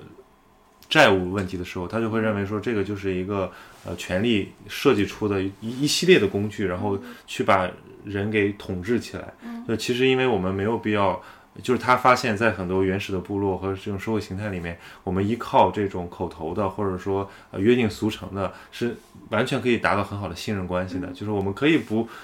不一定是消费化的，或者说不一定是资本化的这种社会。那么他就觉得说，现在这种。你只承认这种资本主义的，然后城市文明的这种生活样态，它是具有载质性的，就它规定了人必须这么生活。就是我们说城市化的扩张，对吧？它城市化的扩张的意思，或者说这个进程，这意思就是说，除了这种方式之外，我们没有别的选择了。我们就是等它慢慢的去发展，然后它有一些代价，有一些这个误区，就慢慢的去克服。好像是在源头之上把自己的想象力给束缚住了。当然，它是。确实是他这个，就是你跳出这个我们现在的选项之外，重新去帮我们考虑这个思思维的出发点，所以会让人觉得非常激进。可是这又何尝不是一种什么其他选项呢？对吧？就是我没有没有没有去想过，因为你你讲到肯尼亚，我就想到其实还有很多这种研究人类学的，呃，这个人文地理的，就是他发现其实，在我们现有的生活的模式之外，还有很多的可能性。包括中国的近代化转型，它就是可能性被消灭的这个体现之一啊。就是中国的传统的宗族的组织，它不是这样组织的。对它，它有自己特别，呃，我觉得是特别符合我们的这种本性和我们的文化习惯的一种组织方式。但是在这个现代社会里面，就是显得非常的示威，显得非常的弱，就甚至变得名存实亡嘛。对，所以其实我觉得，呃，官方它弘扬这些什么孝道啊，或者说这种呃传统美德。背后的那个动机是为了重建一套这个符合中国人自己的有效的，并且是呃容易可可以避免一些现代性问题的这种社会组织方式，这个是一种根本需求，但这个过程非常的漫长。就是比方说，merely 能就这种 possibility 可以和地方产生关系的，我觉得其实。有一个特别真实的东西，就是你有一个朋友，或者是有一个伴侣，能带你进入到这个环境里面去。就是比方说，我觉得人和这个城市产生的关系，它也许不会是归属感。就是我就是我，我其实在这方面我和小宁比较像，因为我是在学校里长大的，我就是我也是会觉得，就其实我是没有 hometown 的。嗯，我我不会觉得哪里是我的家乡或者是怎样，但是。嗯，你待久了之后，你和这个城市发生了很多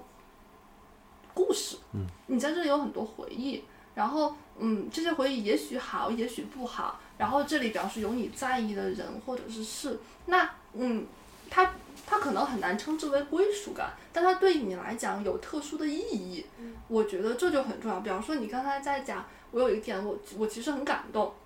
比方说，你说你你在耶路撒冷的时候，你会感就是你你能感觉到那里和旁边的特拉维夫的不同。其实这种不同是只属于你能感，就是你你自己去发现的这样的东西。它并不是说我告诉你一件事，或者说，比方说那并不是别人眼中的，那是你眼中的。而这种联系，我觉得对个人来讲是一个特别独一无二的事情。嗯，就因为比方说我我特别。我曾经特别特别不喜欢，不喜欢北京，非常非常非常不喜欢，不喜欢到一种忍受不了那种，就是忍受不了，我真的忍受不了。我来北京非常自然。所以你留下来工作是为了改造 变好它吗？不是，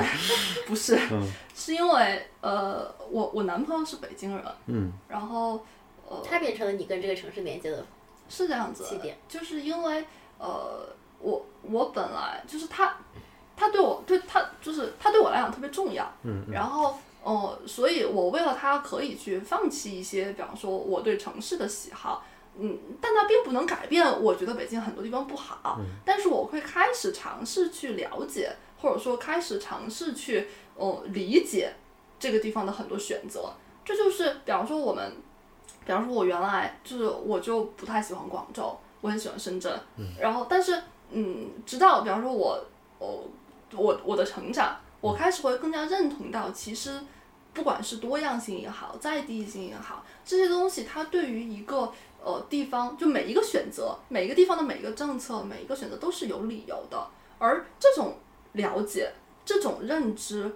嗯，它其实才是对我来讲，就是对这个城市的财富。嗯，就是但是我和这个城市的关联，就是那是只属于我的。就像比方说，我我我看到你就比方说，其实你可能很喜欢上海。我也很喜欢，然后比方说你 base 在广州，但是你会经常来北京，那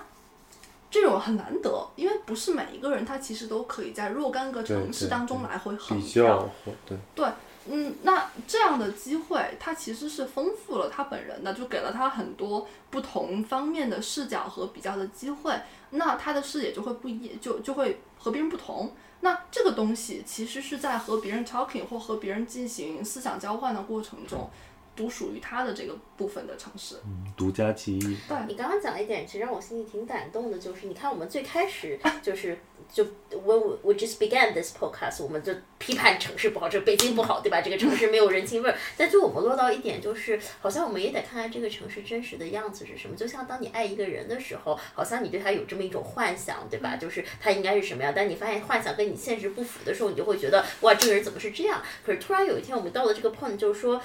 可能北京就是这样，那我怎么看到它真实的、可爱的，就是值得被爱的那个面相？就可能这个城市其实有很多值得我们挖掘的地方，可能我们不用这么痛恨它，不用这么 批判它，就也许我们能在这儿找到一种生活方式，是我们能很快乐的 survive 下来。反过来说，你怎么去宠爱它，怎么去痛恨它，怎么去批判它，它不 care，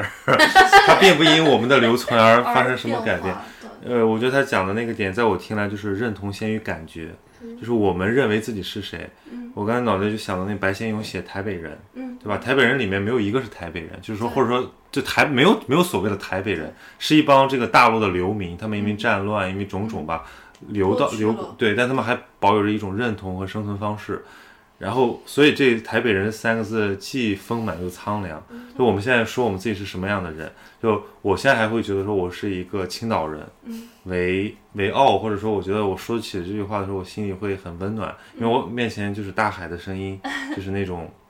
就是从小走过的这个崎岖的街道，对吧？因为 因为青岛是高低起伏，然后这些地方，在我第一年到上海的时候完全没有，上海没有海。对吧？上海也上海一马平川，上海没有高处，对吧？然后上海没有这种那个什么呃起起落落的这个小景观、小公园。上海的东西都是呃很精致的城市的街道的。对。但我在我我一开始我第一年特别痛恨上海，我还到处问我的那个学姐和学长，我说我到哪里可以这个登高望远？然后后来我就发现两个地方，一个就是这个高楼，大厦顶端，对，就外滩那边嘛，然后就是江边北外滩，它其实一定程度上缓解了我在那个城市的焦虑。嗯，那过了这几年，过了大概四五年，对吧？我发现我爱上上海了，对吧？没有理由的，我我就习惯了那种街道，对吧？那种梧桐树，然后那种懒洋的下午，然后你的工作方式，你的人群，所以我发现这个就是这个可能就是爱，或者说这种习惯的力量。对啊，我想起来了，我刚才想说那个，我说我喜欢广州是那种习惯了的喜欢。嗯，就是什么东西你习惯了，你也会产生感情。那这时候我们就不需要选择了吗？呃，这是另一个问题，就是说你是不是？那如果它给你造成的代价或者说成本的话，你是不是可以跳出来？对。但有时候我觉得选择太多也不是好事，就是你你你，我觉得现在很多所谓的选择，就是你既没有融入 A，也没有融入 B，你只是觉得 A 和 B 都还行，嗯，你没有真正喜欢上 A 和 B 的其中一个，或者 A、B、C、D 啊，对吧？然后你在那纠结，我到底选谁呢？对，其实有的时候，呃，每个都值得爱，但只不过你够不够用心。而且我一直相信，有些时候并不一定要自己选择，其实很多外部或者是世界，它其实是早有安排，就是它给予你的，就是也许你当下所处的那个部分是最适合你的。嗯，那我问我问一个问题，就是说接下来我们今天聊了这么多关于城市的批判也好，爱也罢，就有没有那么一件事你们想做，不管是让自己更归属在这个城市，还是去改变这个城市，还是怎么样，就有没有那么一件事，我们今天聊完之后，你是想为这个城市或为你自己做的？嗯，我现在想回家吃个晚饭，做特别重要。就是首先，因为我今天没吃饭，就是我坏了，你聊到现在，就是呃，因为我今天一直在加班，我就是这其实是打工人的常态，就作为一个北京的社畜，这很正常。就是周末在加班，或者说平时上班一天忙的没空吃饭。然后，但是对我来讲，就是不管我们做什么，比方说我和就今天不管是曹宁也好，小宁也好，其实哦聊得很开心。然后嗯，但是我希望呃，那属于我生活的一部分，我是可以休息的。我回家我就可以休息。我和我男朋友在一起是什么都不管，我在我从来不洗头，就是不怎么洗头，然后也然后就是也不扔垃圾，但是就是他会让我觉得很放松。就我不管今天经历了多少难过，或者说很开心，我都愿意 share 给他，或者说我都愿意回归到那个最让我放松的状态。那就是家的状态。所以城市需要一个家，那像咱们这种怎么办呀？单身单身狗怎么办呀？我突然。突然急转直下，想泪流满面。嗯，但是我们怎么创造一个家的感觉呢？当我们没有那一个人为我们创造家的时候，还有朋友和对啊，嗯，就是我我在想，我们我觉得你尤尤其是这样，就是你在不同的文化和不同的环境之间切换过，对对吧？你一定理解那个你就是有那么一刻，你是开始对这个地方发生兴趣，并且融入它。对我之前，对我之前采取的一股方呃采取的一种方式就是通过出走，嗯，和这个新鲜感来唤醒我的感官。但直到我我想明白了一件事儿，就是世界上其实不存在逃离这个事情，无非是用一种代价换成另一种代价，对吧？你如果一旦有了这个念头的时候，你其实你新鲜和这个刺激和这种呃陌生的快感之间。它的背后是消耗，或者说是疲惫，或者说是对于那种本该你是附近的这种漠视，所以我在想，就是回到最基础的每一天的生活里面怎么做，这个就是可能你的问题是不是很很接近这个？嗯，我现在很做的，你你说如果落实到具体的生活，我觉得我很想做的尝试就是我能呃你真正的离开这个 CBD 生活一段时间，因为我我我一直都住住在那种城中心。呃，我想住到远一点的地方，或者说，但这远是为了接近自然，是为了对对，就是就是就是安静一点，就是噪音上的，包括光源上的，包括这种人际上的。对，其实一直，尽管我穿梭来穿梭去，但其实我一直活在人群中间。我想，如果我真的独处的话，对吧？会是什么样子？或者说我能不能够有一个切换的状态，就是我可以动静相宜，比如说像。像像休假那样，或者说像周日工作日和呃假日那样的切换，对，在生活环境上就有一个切换。那我想艾 o 你这一点，就是我刚刚想说啥来着？对，这就是没有吃饭的后果，脑力已经不支 支撑支撑不住。啥来着？嗯，你们先说。哦，OK，那我们就说一个结语，我们就说一个自己的那个，然后知道你想起来了。哦，对了，那我给你推荐一个东西，在这个东西之外，就是，那你是想起来了吗？哦我我你说，你这个已经 出出现一定需要对啊，我想想，我想想，我想啊，哦，我我想到我想做一件什么样的事儿了，就是，嗯，就是我希望可以有一个周有那么一段时间，它可以是一个下午，它可以是一整天，但是这段时间我真的没有任何目的，就是我对比如说这个目的是什么哈？就这个目的就不是说非得是任务就叫目的，有时候比如说你说我今天要思考一个关于我接下来人生怎么办，这也是一个目的，这就很讨厌。我就想，比如说我今天可以在这看剧，我可以连着看五集，我不什么用都不想顾及任何，就我觉得可能这个会给我一种就是。属于我自己的感觉，就否则我觉得我在这个城市我根本不属于我自己。我跟你讲，我昨天就经历了一一个就是这样的事儿，因为我就知道我今天要加班，所以我昨天什么都不想，疯狂休息，然后我就开始看有匪。然后有匪其实还还凑合吧，就只能说能看。然后一边玩打着就是打着 Switch，然后一边看那个。我觉得我我第一次觉得我在放空的时候得到了这么深刻的休息，就是因为我大脑休息了，我不用再心休息了，对，我不用再为那些奇奇怪怪的事情打扰。我关了手机，我手机开了免打扰，我都不要找到我。嗯嗯，这很。呃，我其实内心有个小恐惧哈，因为你们知道我接下来要搬到上帝那个地方了，搬过去了哦吗？对，我要我 Horrible 要搬了，，horrible。，horrible，所以我心里是很恐惧的，因为我在三里屯，毕竟我周边我想去使馆区，对吧？那种那种那种水什么的都很好，我想去这个三里屯的这个就是 SOHO，我就去 SOHO。在那真的是，就我依然我到现在，比如说有时候我去开会，然后比如说我就是那是一个什么样的地方？真的是就是你要我在海我在边上面那住过，我在你知道那住了两我。在清河办公，不是你知道吗？就是我中午我叫外卖，我都不愿意出去溜达，因为就是嗯就是很土，就是都不是土，就是很冰冷的大街，然后清清去清河边上钓钓鱼。对 就是我在想我怎么，就是我总得找到一点快乐吧，我怎么办？呃，你你有没有清华的朋友，弄一张清华的出入证，时不时去清华里面逛一逛？所以那会 让你觉得舒服。因为就清华是个内部小系统，就还稍微我觉得还好一点。作为清华的那个什么，就是呃，现在也进不去了。对啊，嗯疫情现在也进不去了，。就是因为我就在清华的机构工对啊作，，就是然后那以后你就是我内部的朋友了。我有一个建议，我有一个建议，不要搬过去。不要搬过去。但是我这就意味着我每天要通勤，加起来两个半小时。那我觉得你需要每天去吗？哦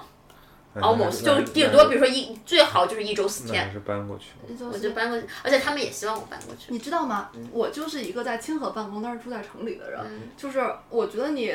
就是为了通勤，嗯可以不住在呃，就是说可以不住在三里屯儿，因为确实太远了。但我推荐你也我，但我也不推荐你搬到那儿，你可以搬到一个稍微近一点比如说的地方，比方说亚运村 OK，啊，然后比方说那个嗯就是呃。呃，就我住在安贞嘛，也是因为这个原嗯因，就是有比较方便的地铁。因为你会觉得那真的太压抑。你要不就住在北五环吧，你这个西五环实在是。因为我曾经住在过那位置，然后我我办公很方便，我每天就五分钟就到单位了，然后体验很真的很差，我知道。你。有你有坐过那个那个那个时候的十一号线、十三号线？十三号线。对，你你有你有你有坐过就是那个到上上地那段的，就是从五道口往上地那个方向，往昌平那个方向走的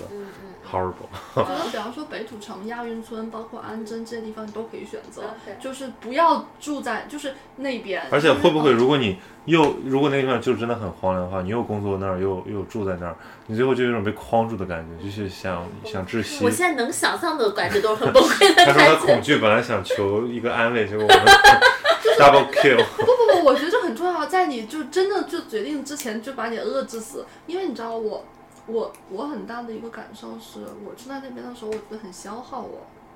就是我其实是呃。我需要很多东西来滋养，不管是我们今天提到的人也好，城市也好，文化也好。但是其实，在那边我只能消耗我自己之前的东西，我没有办法获得新的。嗯，然后我只能，我每天只有生活和就是我居住和工作。有公园吗？那附近上第五街。嗯，嗯，清华算公园吗？但清华离那儿很远的，你就如果去的话要蹬自行车20三四十分钟钟，对，反正就挺远的。然后，嗯，God，就是 颐和园，哦，我很圆明园我很爱颐和园，但其实也很有距离。你过去的话，大概要四四五十分钟的样子。就是，哦，因为本来你知道吗？做这个事儿就是我的我的两位老板的使命，就是去改造上帝，让上帝变成一个丰富多彩的、有人文情节的。现身是吧？please don't。你可以你可以试一下，也是一种体验。对，当然我们估计过一阵就大不会收了再搬到你的，回来嘛。大不了再搬回来。对，大不了再搬回来嘛。对，嗯期待你的后续反应。然后那边的话，我觉得其实，比方说住在，呃，就反正不要住那儿了。你住，你住，你可以先去试个错，住一下而。且那儿也不是很便宜，说真的。超级便宜的好吗？而且那也很堵哎看了那而且挺贵的。就交通很难受，然后生活水平很低劣，但其实提供的就是你花的钱很多，提供的品质又很低。输入到这儿，刚刚把那个北京提起来的一点点好感又啪。不，只要只要不住那里就好。我自从住了安贞，我觉得整个人都幸福了。嗯就是就自从搬到了城里，我就觉得嗯挺好。行，我因为他们确实要我搬，所以我一个月之后给你们反馈。OK，对，因为我这房子退不了，因为这房子四月才到期，所以不行我就再回来。因为因为是现在他们现在给我租房子在他们给你对，他们选给我租房子，那你先大不了我就回来嘛。你先试试。好的，结语，还还结吗？结一下吧，可以截下来。你咋截啊对我有什么想说的？对，我今天纯属那个业业余讨论。我也是。应该让这个，不，我我现在有点后悔，应该让你多说一点，因为 因为就是我，又讲外了，对对对，说了半天。不会不会，其实我本身就不是一个话特别多的人。哦但是我觉得你说话已经带一点北京味儿了，就是让我们感到非常欣喜，就是 哦，但是因为就是在在北京的原因，我其实，在很长时间在重庆生活过，嗯我重庆话讲的也很好，所以这是一种能力，嗯就是在地化的能力。他讲一个地方的语言，嗯吃一个地方的东西，对吧？所以我刚才觉得他说的特别对，就是呃，我觉得你什么说的特别对呢？我现在脑子里 没吃没吃饭这么重要。对对，就是咱就别结了吧，就行了吧，我觉得好就别结不是，但我我努力想想，就是他刚才你你上一个点刚才在说什么来着？我也忘了，就是那个只是那个时候想说的，我也忘了。我们嗯非常意识流，反正总而言之吧，就是嗯，要热爱我们的生活，要好好吃饭，不要过度消耗自己。嗯哦，我想起来了，我想起来了，就是他说的是呃，需要生活需要刺激，所以我为什么觉得有时候住在城里或者有一个客厅很重要，或者有一个有一个社区很重要，就是你时不时的，比如叫一些朋友过来来家里聊天，或者你出门看一些东西，比如书店，嗯呃。展览，或者说哪怕你就是吃一顿饭，你都可以获得新的东西，或者你可以分享，这个是很重要的。所谓打工人困境，或者 所谓那种赛博朋克的那种很灾难的新的生活途径，就是沉默的，对吧？你从一个点到另一个点，然后你也不想表达，你就是整个人非常消极，你觉得这个世界不值得爱，你没有主动走出去的这个欲望，所以我觉得这个才是。呃，区别，但是这个地方你在北京也可以实现，在在上海也可以实现，在一个小城镇也可以实现，在大理也可以。精气神的这个开关打开，其实是需要一些契机。就是找到问题的关键，我现在找到了问题的关键就是人气。中国人特别讲这人气，我觉得非常重要。对，就是要和那些与你志同道合，或者说能给你带来这个启迪的朋友、人，或者伴侣，或者亲人待在一起。对，那那我也做个这个我这块的结语，就是我觉得人得有那么一部分生活留给就是自己能滋养他的东西。就是我现在意识到，比如说我做 Viva，我之前做 Viva 是为了我要把这个组织建立起来，不不不。但我现在就发现，我前两天在那个银川嘛，我就是给。二三十个人，哎，都是普通人，然后里面可能有大的有小的，给他们讲了一场 Viva，讲完之后他们画生命，画完之后我要求他们每个人去分享他们的画和故事，那个过程对我太滋养了。所以未来这个东西它就变成滋养我的一种方式，我可能到处给别人讲，今天给企业家讲，明天给学生讲，他们给我讲他的这个故事，他对生命的这个认识，那我觉得这可能就是我在心里面就最深处的那块自留地吧。对，那我也来一个啊，就是对我来讲，可能我能滋养我的东西是碰到不同的人，就比方说，我觉得，嗯，比方说河大，比方说和小宁交流很愉快，嗯，这个部分会有很多可以让我获得新的思考的东西，就是我始终关注，嗯，他其实就。比方说，其我始终关注这些部分，它能给予，比方说我生命中的点，比方说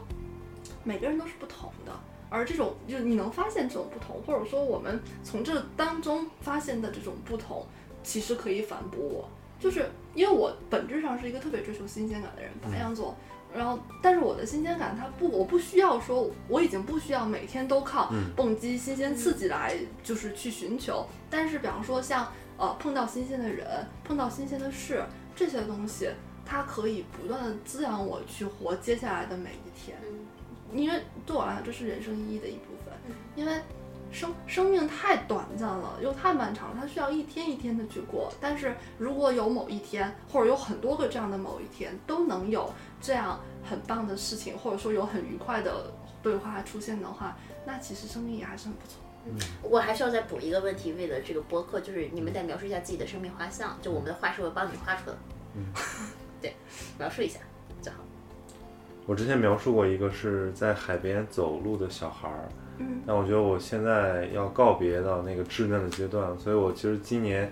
要结束了。我一直在想，明年我要过一个什么样的生活？我想可能是面就有点像你在城郊的一个山前的房子，然后看着远处的城市，对吧？就是这是一种生活状态，就是它是在动静之间的，并且它是有力量去踏入到现实中去的。但它的背后是山，是田园，是自然，是内心的安宁。嗯。所以你还是要入世的那部分。就是在这个边缘之间，对，嗯，我的话是，我希望自己站在一个高楼的楼顶，然后，呃，我的旁边漂浮着很多坐在云朵上的人，嗯，他们其实就是，呃，我在高楼楼顶的时候，我其实随时可以跃下，嗯，但是也有很多人他们在旁边，嗯，像电影一样。不断上演他们的故事。嗯，哇，你这场景太挺唯美的。嗯嗯，好，那我们就做到这儿，你们赶紧去吃东西吧辛苦辛苦。